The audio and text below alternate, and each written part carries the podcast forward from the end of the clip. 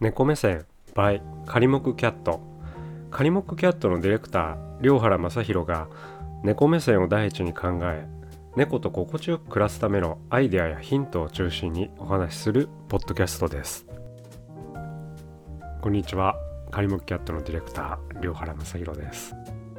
今日のテーマは、えー、猫の鳴き声というテーマでお話ししたいというふうに思います。皆さんあの猫の鳴き声というのはですね何種類ぐらいあると思いますか？私もつい最近まで猫の鳴き声というのは何種類ぐらいあるんだろうというのをちょっと考えたことなかったんですけれども実はですね約20種類ぐらいの鳴き声があるというふうに言われています。一番よくなんかこう想像するところでいけばニャーだったりとかあのシャーとかニャオンとかいろいろこう感情ごとにですね鳴き声もいろいろ種類があると思うんですけれどもそのうち大体なんか6種類か何種類だったかはあれだったんですけども確か6種類ぐらいをですね人間が聞き分けてるというふうに言われています。具体的にこうお伝えすると猫が鳴くのは大きく分けて、えーと甘えたりとかご飯くれとかなんかそういったことだったりするんですけれども2つ目はなんかこう獲物を狙ったりとかっていう時に鳴く声。3つ目はまさにシャーってこう威嚇する。よく大きなあの吸引力がこう優れた掃除機をこうかけるとですね近づいたりとかしたらもう本当にこううちの子とかは威嚇してシャーと掃除機を近づけるなと。いうふうになったりするんですけれども、まあ、4つ分ける目としたらもう1つはあのこう発情発情したりとかっていうふうにこう分けられるというふうに思うんですね。やっぱりこう猫の鳴き声のこう違いを感じ取っていくっていうことはやっぱりこう私たち家族一緒に暮らす家族にとってはこう猫の気持ちをこう理解してあげられるっていうのはすごく大事なことなんじゃないかなと思うんですね。で鳴き声を上げるのってでもしかも実はこうあの家猫ちゃん、まあ、いわゆるこう一緒に暮らしてるこう猫ちゃんだけっていうこともやっぱり結構皆さんご存知でなかったりするんですよね。野良猫とかこう自然界でこう生活してるような猫とかっていうのはやっぱりほとんど鳴かないんですよね。鳴き声なんか上げちゃうと、まあ、なんでこう鳴き声を上げないかというとやっぱりこう外敵というかやっぱりこう狙われちゃったりしてやっぱりそれでこう見つかっちゃったりするんですよね。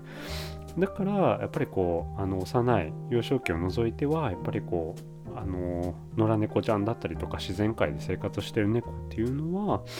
えー、たまに鳴き声を、えー、上げることなく、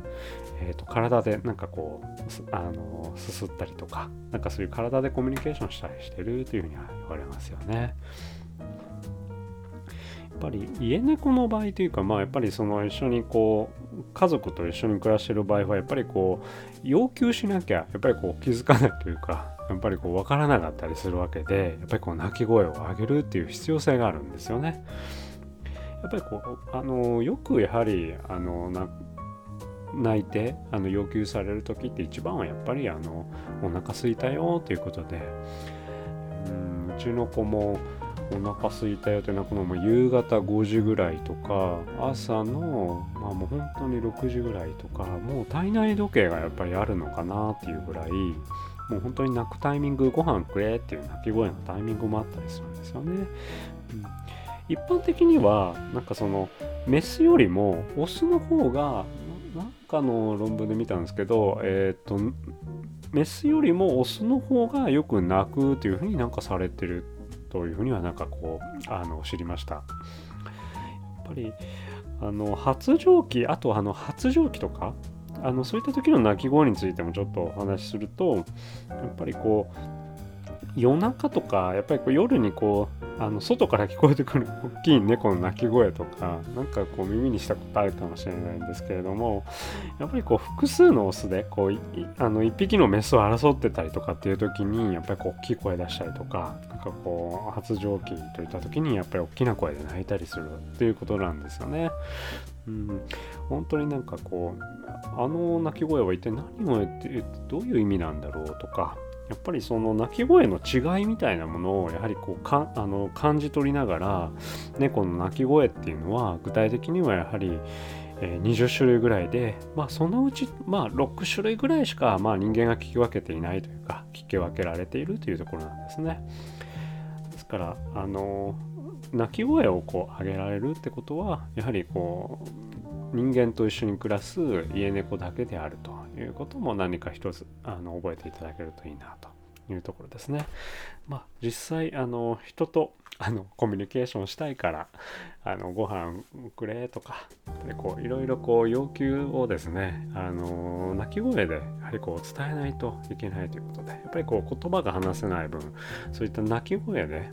あのコミュニケーションする必要があるということで、えー、その鳴き声の違いみたいなものをしっかりですね理解しながら、えー、猫と仲良く、えー、心地よく過ごせたらいいなというふうに願っています。え、本日のテーマは猫の鳴き声でした。はい、本日もご視聴いただきありがとうございました。ではまた次回お会いいたしましょう。さよなら。